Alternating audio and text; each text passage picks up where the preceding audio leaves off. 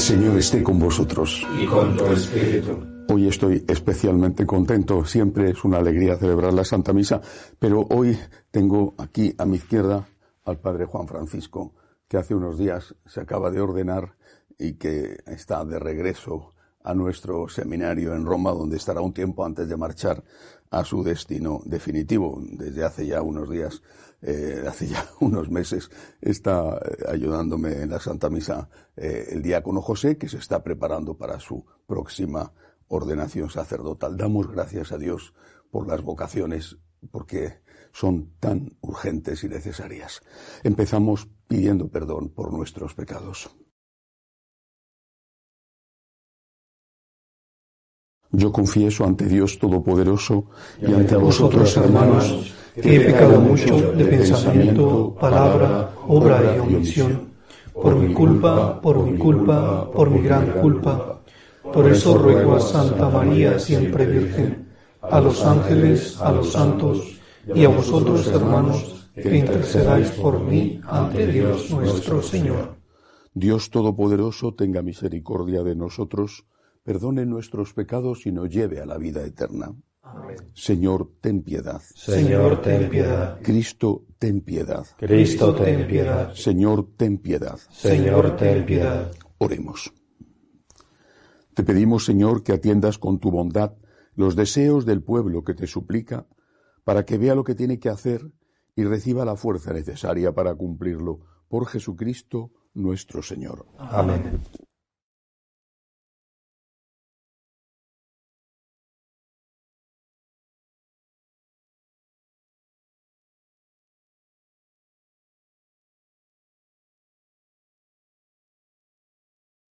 Lectura del primer libro de Samuel.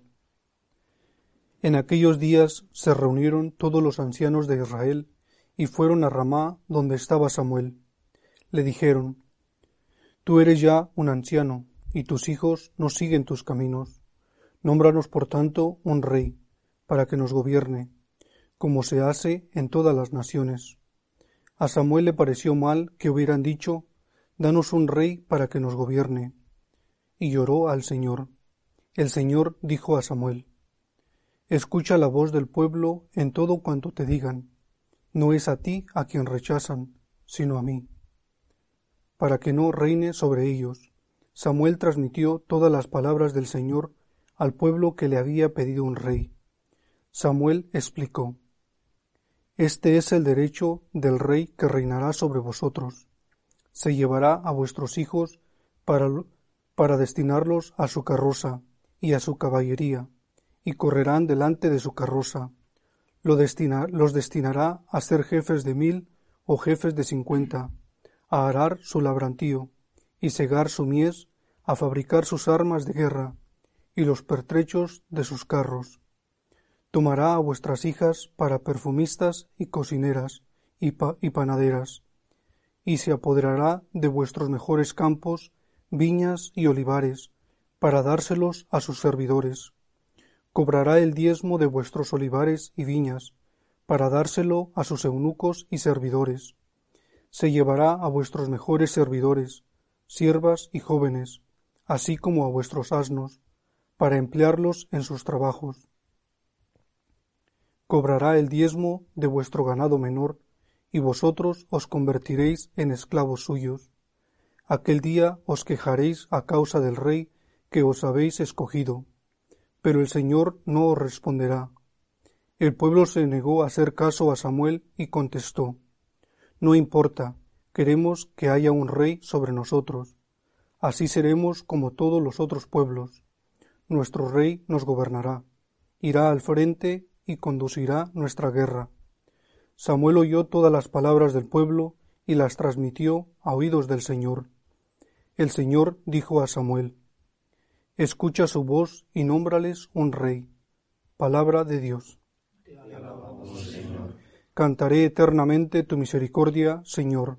Cantaré eternamente tu misericordia, Señor. Dichoso el pueblo que sabe aclamarte, caminaré, oh Señor, a la luz de tu rostro. Tu nombre es su gozo cada día, tu justicia es su orgullo. Cantaré eternamente tu misericordia, porque tú eres su honor y su fuerza, y con tu favor realizas nuestro poder, porque el Señor es nuestro escudo, y el Santo de Israel nuestro Rey.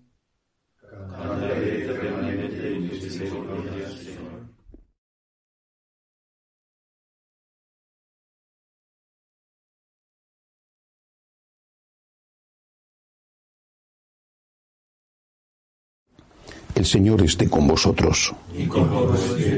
Lectura del Santo Evangelio según San Marcos. Gloria a ti, Señor. Cuando a los pocos días entró Jesús en Cafarnaúm, se supo que estaba en casa. Acudieron tantos que no quedaba sitio ni a la puerta, y les proponía la palabra. Vinieron trayéndole un paralítico llevado entre cuatro, y como no podían presentárselo por el gentío, levantaron la techumbre encima de donde él estaba, abrieron un boquete y descolgaron la camilla donde yacía el paralítico. Viendo Jesús la fe que tenían, le dice al paralítico, Hijo, tus pecados están perdonados. Unos escribas que estaban allí sentados pensaban para sus adentros, ¿por qué habla éste así? Blasfema. ¿Quién puede perdonar pecados sino solo uno, Dios? Jesús se dio cuenta enseguida de lo que pensaban y les dijo, ¿por qué pensáis eso? ¿Qué es más fácil? ¿Decir al paralítico tus pecados te son perdonados o decir levántate coge la camilla y echa a andar. Pues para que veáis que el Hijo del Hombre tiene autoridad en la tierra para perdonar pecados, dice al paralítico, yo te lo digo, levántate, coge tu camilla y vete a tu casa. Se levantó, cogió inmediatamente la camilla y salió a la vista de todos. Se quedaron atónitos y daban gloria a Dios diciendo, Nunca hemos visto una cosa igual. Palabra del Señor. Gloria a ti, Señor Jesús. Cada página del Evangelio es no solamente hermosa en su estructura literaria, sino que está llena de enseñanzas. Por ejemplo, Jesús conoce los pensamientos, no solo las palabras, porque las oye, conoce los pensamientos. Y no es porque tenga ningún tipo de telepatía, eh, como algunas personas quizá dicen que tienen, sino porque es Dios. Y este carácter divino de Cristo es lo que le permite perdonar pecados.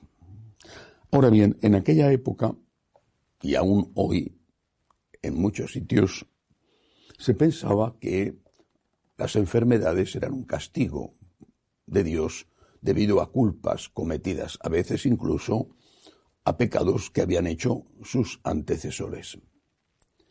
Dios castigaba, pensaban algunos en Israel, a los hijos por las culpas de los padres. Bueno, o por las culpas de uno mismo. Esto se nota muy bien en el libro de Job. Jesús, que conoce lo que piensan sus contemporáneos, utiliza esta idea equivocada, la utiliza para dejar claro su poder divino, porque efectivamente, como le dicen sus enemigos, sus críticos, solo Dios puede perdonar pecados.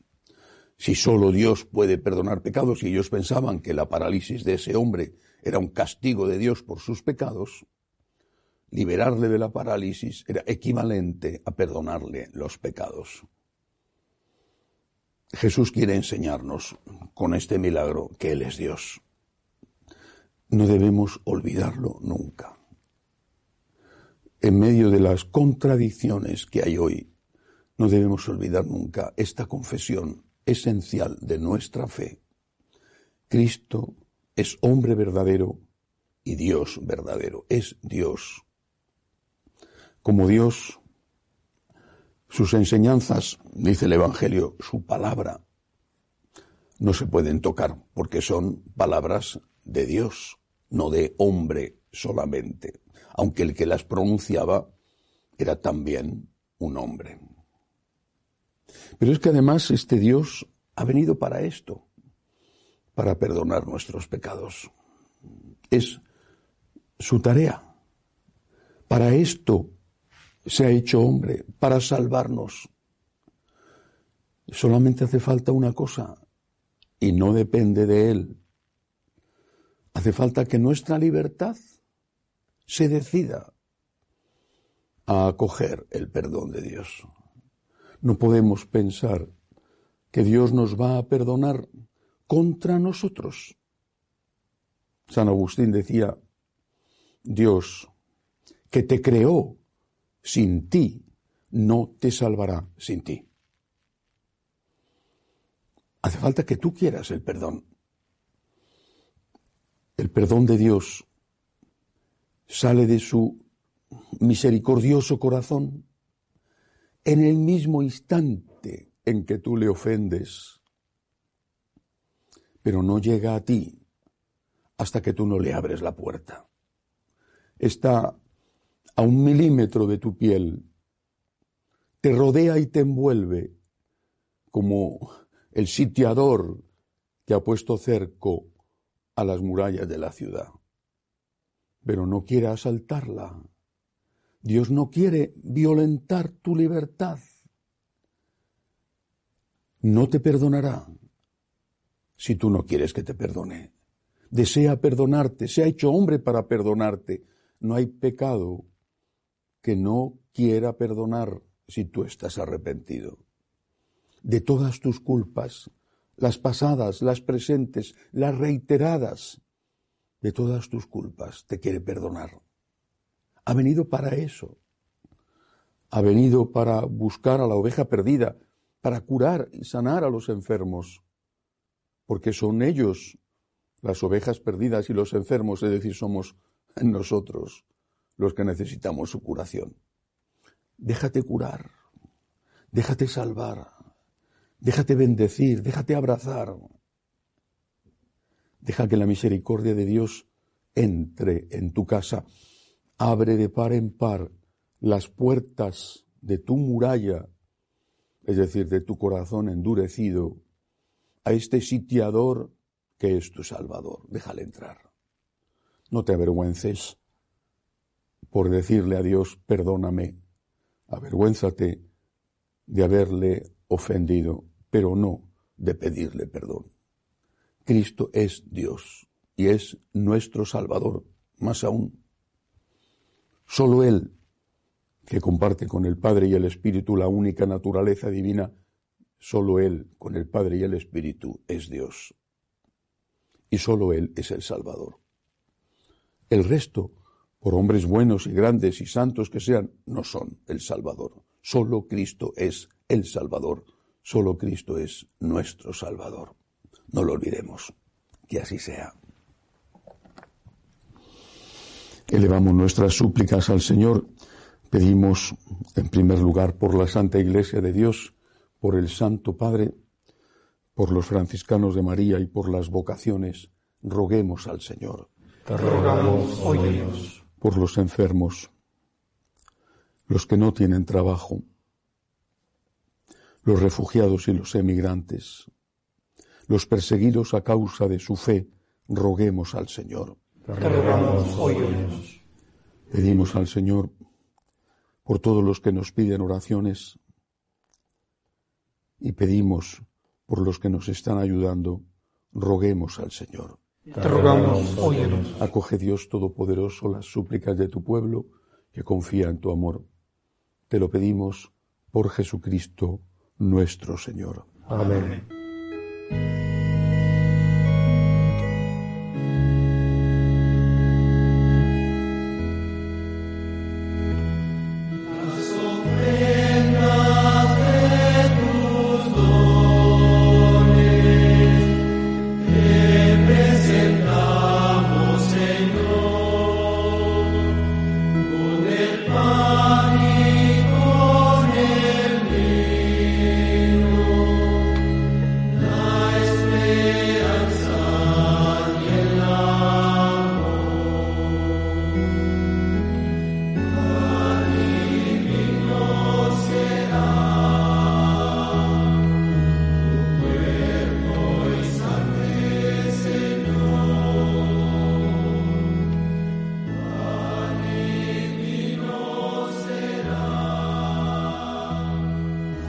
Seas, Señor, por este pan, fruto de la tierra y el trabajo del hombre, que recibimos de tu generosidad y ahora te presentamos. Él será para nosotros pan de vida. Bendito seas por siempre, Señor. Bendito seas, Señor, por este vino, fruto de la vid y del trabajo del hombre, que recibimos de tu generosidad y ahora te presentamos. Él será para nosotros bebida de salvación. Bendito seas por siempre, Señor.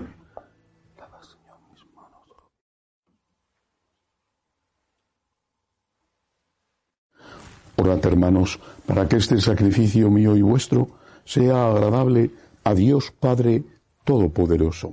El Señor reciba de tus manos este sacrificio para la alabanza y gloria de su nombre, para nuestro bien y de toda su santa iglesia. Señor, que la ofrenda de tu pueblo te agrade, nos santifique y alcance para nosotros lo que imploramos piadosamente por Jesucristo nuestro Señor. Amén. El Señor esté con vosotros. Y con tu espíritu. Levantemos el corazón. Lo tenemos levantado hacia el Señor. Demos gracias al Señor nuestro Dios. Es justo y necesario. En verdad es justo y necesario. Es nuestro deber y salvación darte gracias siempre y en todo lugar, Señor Padre Santo, Dios Todopoderoso y Eterno, porque has querido ser por medio de tu amado Hijo no sólo el creador del género humano, sino también su bondadoso restaurador. Por eso con razón te sirven todas las criaturas, con justicia te alaban todos los redimidos, y unánimes te bendicen tus santos.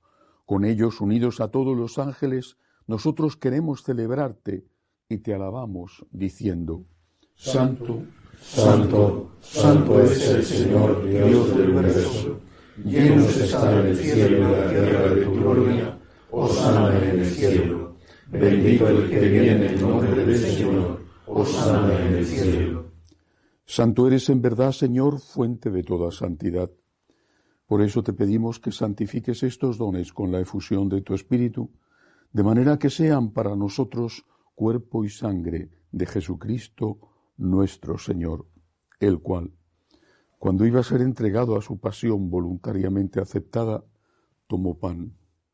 Dándote gracias, lo partió y lo dio a sus discípulos, diciendo, Tomad y comed todos de él, porque esto es mi cuerpo, que será entregado por vosotros.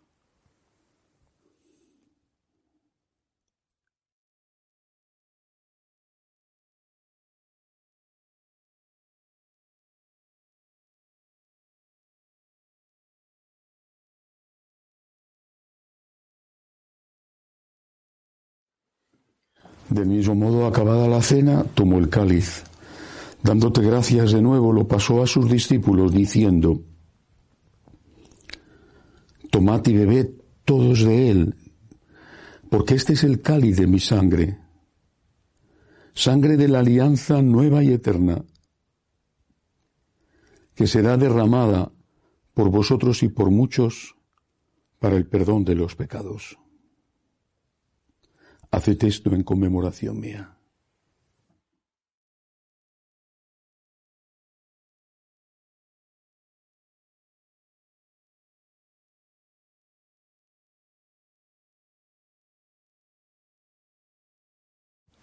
Este es el sacramento de nuestra fe. Anunciamos tu muerte y proclamamos tu resurrección. Ven, Señor Jesús.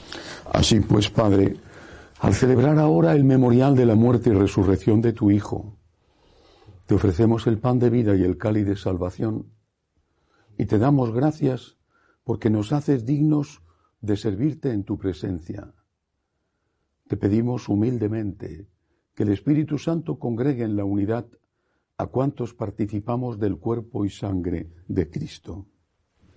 Acuérdate, Señor, de tu iglesia extendida por toda la tierra, y con el Papa Francisco, con nuestro obispo Agustín, y todos los pastores que cuidan de tu pueblo, llévala a su perfección por la caridad. Acuérdate también de nuestros hermanos que durmieron en la esperanza de la resurrección. William, Roberto, Ernesto, Padre Ángel Rojas, difuntos de la familia Nazar Anchorena, y de todos los admítelos a contemplar la luz de tu rostro. Ten misericordia de todos nosotros, y así, con María la Virgen Madre de Dios, su esposo San José, los apóstoles y cuantos vivieron en tu amistad a través de los tiempos, merezcamos por tu Hijo Jesucristo compartir la vida eterna y cantar tus alabanzas. Por Cristo, con Él y en Él, a ti Dios Padre Omnipotente, en la unidad del Espíritu Santo, todo honor y toda gloria por los siglos de los siglos. Amén. Llenos de agradecimiento al Dios de la misericordia, le decimos, Padre nuestro que estás en el cielo, santificado sea tu nombre, venga a nosotros tu reino, hágase tu voluntad en la tierra como en el cielo. Danos hoy nuestro pan de cada día, perdona nuestras ofensas, como también nosotros perdonamos a los que nos ofenden. No nos dejes caer en la tentación y líbranos del mal. Líbranos, Señor, de todos los males. Concédenos la paz en nuestros días, para que, ayudados por tu misericordia, vivamos siempre libres de pecado y protegidos de toda perturbación, mientras esperamos la gloriosa venida de nuestro Salvador Jesucristo. Tuyo es el reino, tuyo el poder y la gloria por siempre, Señor. Señor Jesucristo, que dijiste a tus apóstoles, la paz os dejo, mi paz os doy, no tengas en cuenta nuestros pecados, sino la fe de tu iglesia. Conforme a tu palabra, concédele la paz y la unidad, tú que vives y reinas por los siglos de los siglos. Amén. La paz del Señor esté siempre con vosotros. Y con tu espíritu. Cordero de Dios, que quitas el pecado del mundo, ten piedad de nosotros. Cordero de Dios, que quitas el pecado del mundo, ten piedad de nosotros. Cordero de Dios, que quitas el pecado del mundo, danos la paz.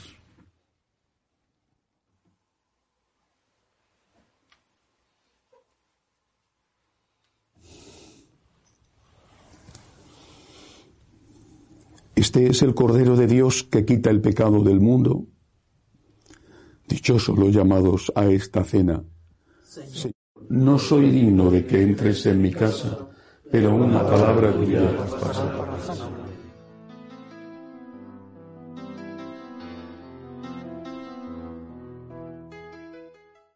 Creo, Jesús mío, que estás realmente presente en el Santísimo Sacramento del altar te amo sobre todas las cosas y deseo recibirte dentro de mi alma. Pero como ahora no puedo comulgar, ven al menos espiritualmente a mi corazón. Y como si ya te hubiese recibido, te abrazo y me uno del todo a ti. Señor, no permitas que me aparte de ti. Amén.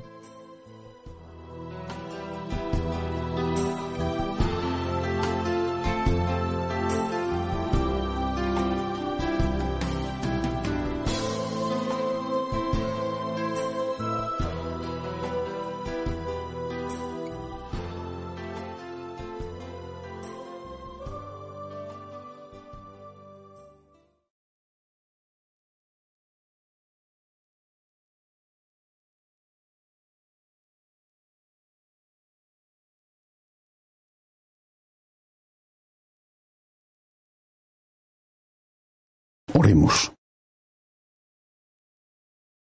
Te suplicamos, Dios Todopoderoso, que concedas a quienes alimentas con tus sacramentos la gracia de poder servirte llevando una vida según tu voluntad. Por Jesucristo nuestro Señor. Amén. El Señor esté con vosotros. Y con tu espíritu. La bendición de Dios Todopoderoso, Padre, Hijo y Espíritu Santo, descienda sobre vosotros. Amén. Podéis ir en paz. Demos gracias a Dios. Dios te salve, Reina y Madre de misericordia, vida, dulzura y esperanza nuestra. Dios te salve. A ti llamamos los desterrados hijos de Eva. A ti suspiramos, gimiendo y llorando en este valle de lágrimas. Ea pues, Señora, abogada nuestra, Vuelve a nosotros esos ojos misericordiosos, y después de este destierro, muéstranos a Jesús, fruto bendito de tu vientre, oh clementísima, oh piadosa, oh dulce y siempre Virgen María, ruega por nosotros, Santa Madre de Dios, para que seamos dignos de alcanzar las promesas de nuestro Señor Jesucristo. Amén. Jesús, me fío de ti te quiero, te adoro, te doy gracias, te pido perdón, te pido gracias y me ofrezco a ti como María, Amén.